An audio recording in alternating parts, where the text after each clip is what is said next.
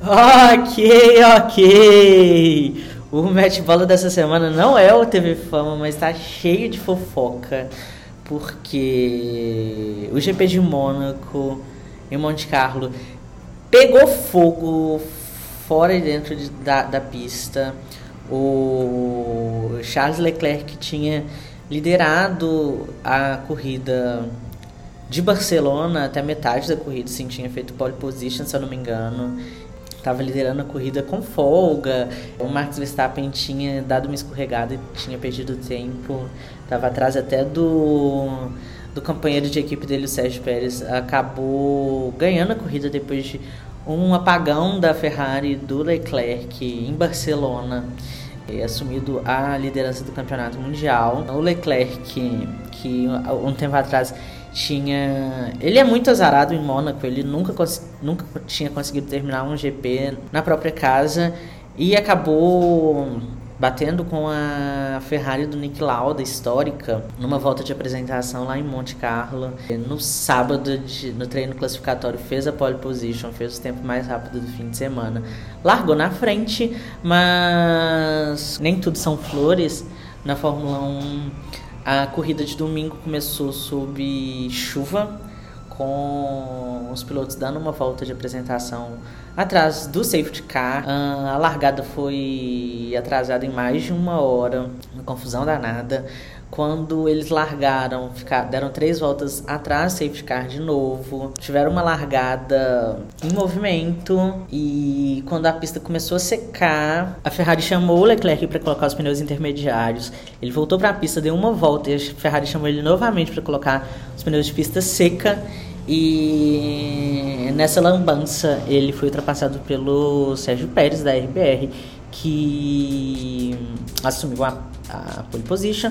O, Leclerc voltou em, na quarta posição, não conseguiu mais sair, porque Mônaco é um circuito muito estreito, onde ultrapassagens são bem raras. E ele acabou em quarto lugar, fora do pódio, e viu a diferença do Verstappen no campeonato aumentar e a diferença para o Sérgio Pérez, que agora é o terceiro colocado na, no Mundial de Pilotos, diminuir. A próxima prova agora é no Azerbaijão, daqui a uma semana, na semana que vem. E a repercussão disso fora das pistas foi muito grande.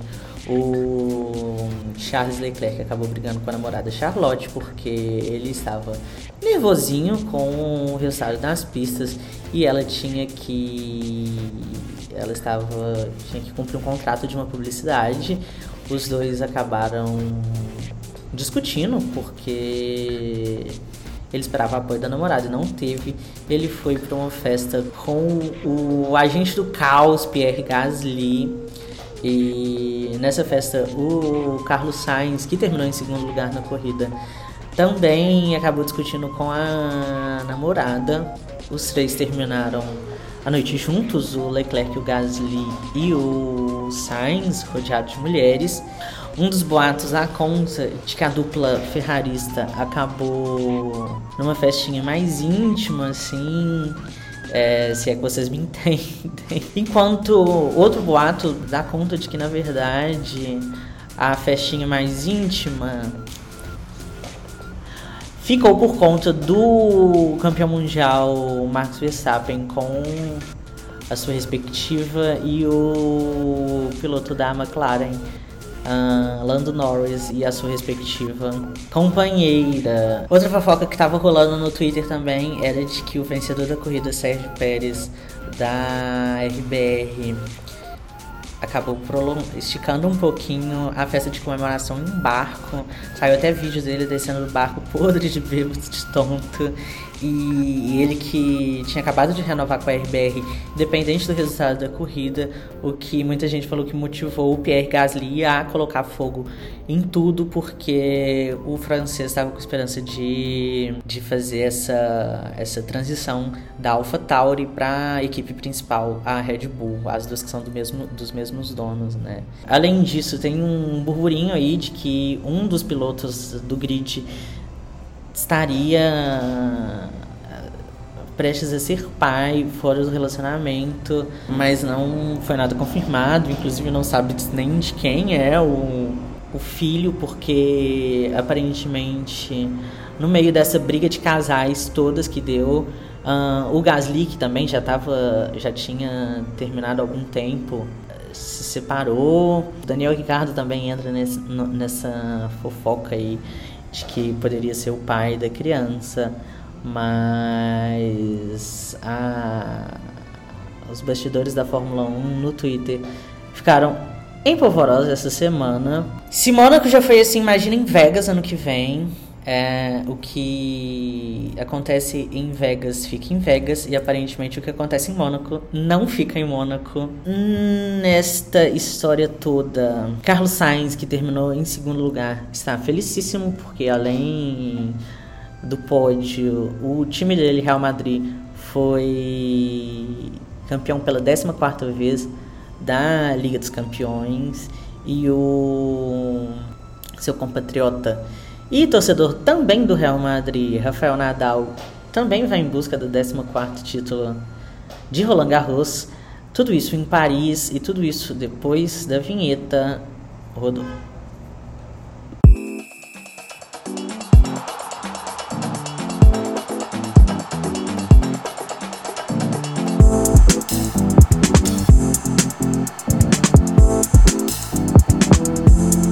Voltando como eu disse, a França, além do GP de Mônaco, recebeu no final de semana a, o torneio de Roland Garros, tradicional de tênis, e a final da Champions League de futebol.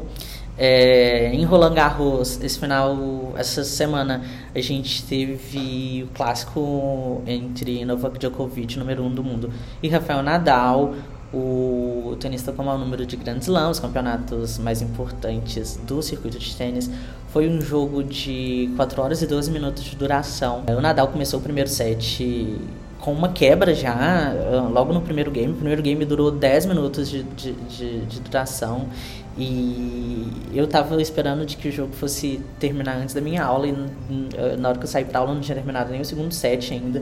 O segundo set, o Nadal é, fez 3 a 0 logo de cara e acabou tomando virada. O segundo set terminou em 6 a 4 Terceiro set, o Djokovic começou ganhando, o Nadal segurou e conseguiu vi virar e, e no quarto set ele fechou o jogo e vai em busca do 14 título dele em Roland Garros. O Djokovic, que depois daquela, daquele vexame da Austrália que ele foi preso por não se vacinar e acabou perdendo a liderança do número de, de títulos, ele tem a chance de ver o Nadal desgarrar mais. Uh, agora que está em 21 para o Nadal, 20 para o Djokovic e 20 para o Federer o Nadal tem a chance de abrir para 22. Só que ao mesmo tempo, agora nas semifinais, o Nadal vai encarar o Alexander Zverev, que se for campeão de Roland Garros pode tirar o Djokovic do número 1 um do mundo.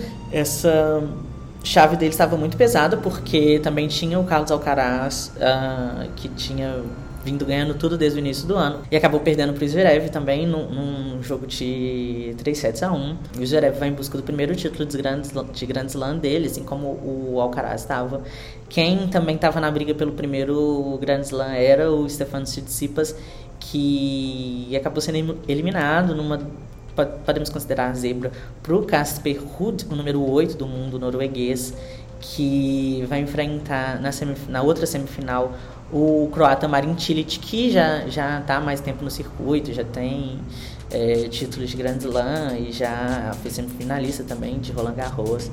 Então, eu acho que chega a ser uma surpresa, assim, essa segunda semifinal, porque é o número 2 do mundo que está de retorno, né? Tava de, retornou agora em Roland Garros, o Daniel Medvedev ele também saiu antes da semifinal, ou seja, é, a final do ano passado que foi entre o Djokovic e o, Zver, e o Tsitsipas, os dois é, saíram antes das semifinais, então fica aberto aí pra, pra ver qual vai ser o resultado. Afinal, no domingo, no próximo episódio eu venho com o resultado pra vocês.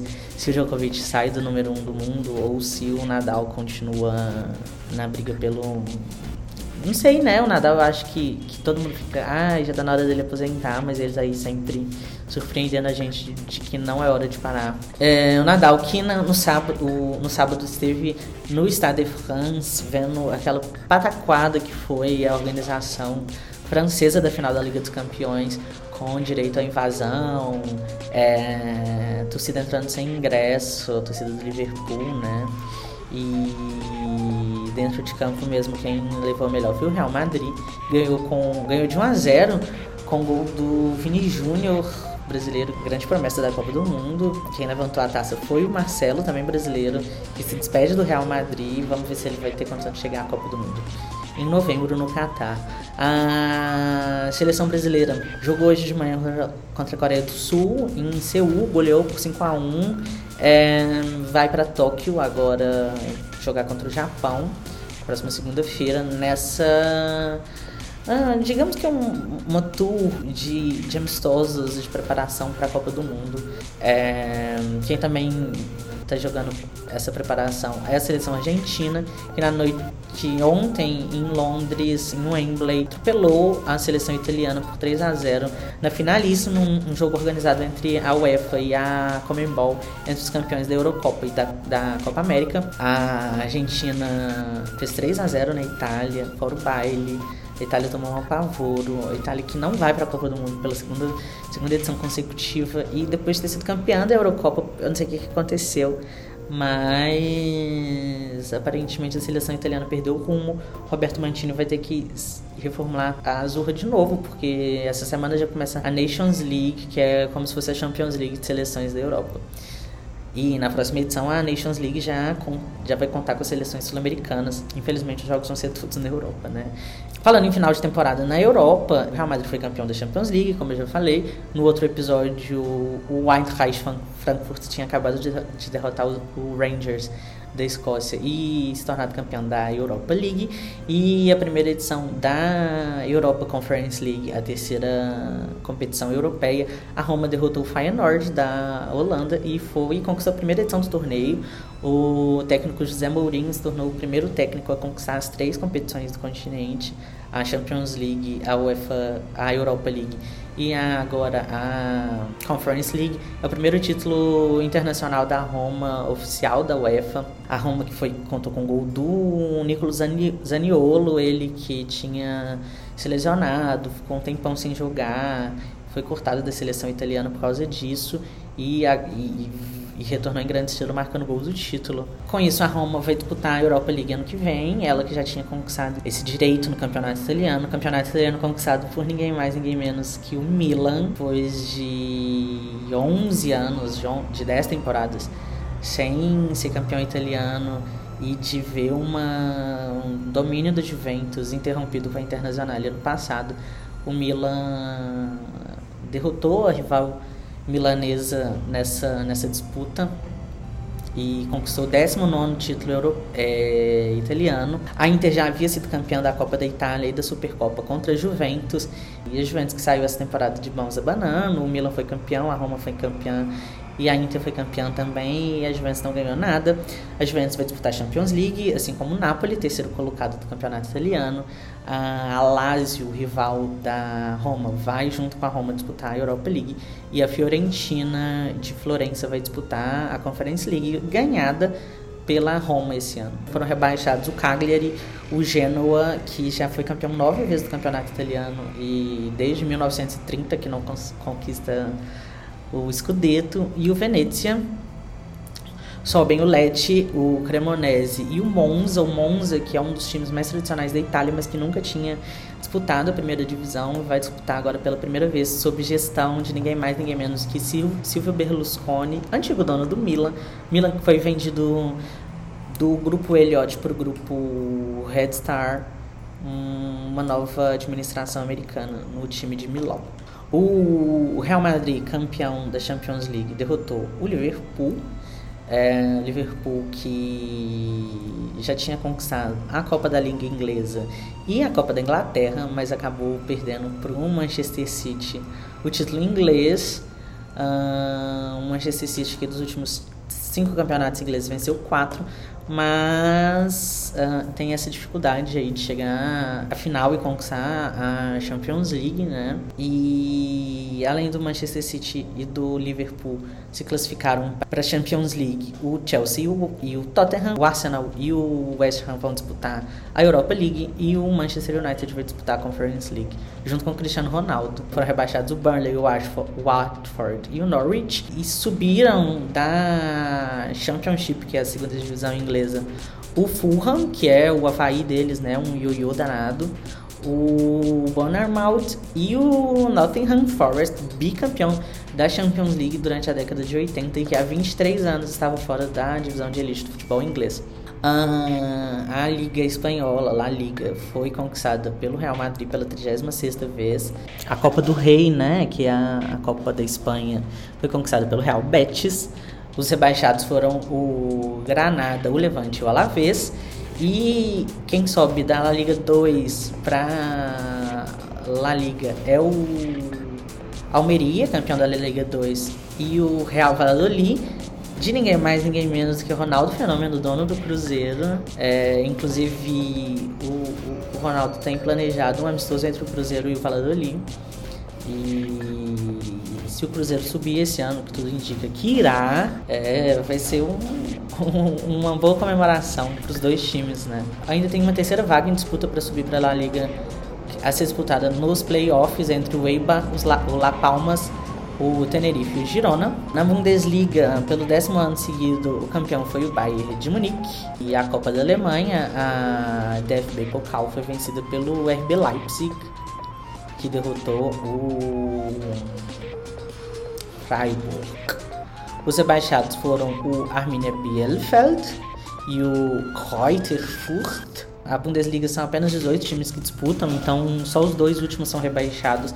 O, ter, o 17 disputa um playoff contra o terceiro da segunda divisão, que no caso foi o, o Hertha Berlin, o Hertha Berlin, o 17 que jogou contra o Hamburgo.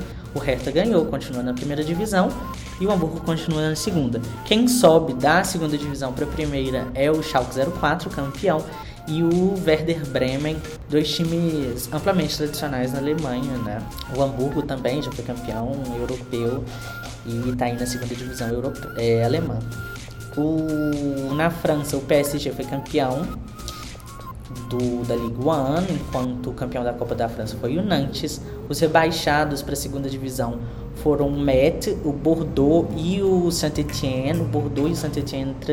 O Saint-Étienne até esse ano era o maior campeão da, do campeonato francês com 10 títulos, agora foi alcançado pelo, pelo PSG. No mesmo ano que ele é rebaixado, ele que disputou um, um playoff contra o Auxerre, uh, que volta para a primeira divisão junto com o Toulouse o Ajaccio com direito à invasão de campo, pancadaria da torcida, uh, Saint-Etienne, que é bem, bem apaixonado pelo time, né?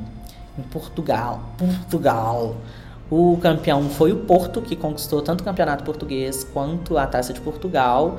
Uh, a taça da Liga foi conquistada pelo Sporting, o Benfica ficou a Vernavis, literalmente. Na Holanda, a Eredivisie foi conquistada pelo Ajax e a Copa da Holanda pelo PSV. E na Escócia, a Premiership foi conquistada pelo Celtic, que também conquistou a Copa da Liga, enquanto a Copa da, a Copa da Escócia foi conquistada pelo Rangers.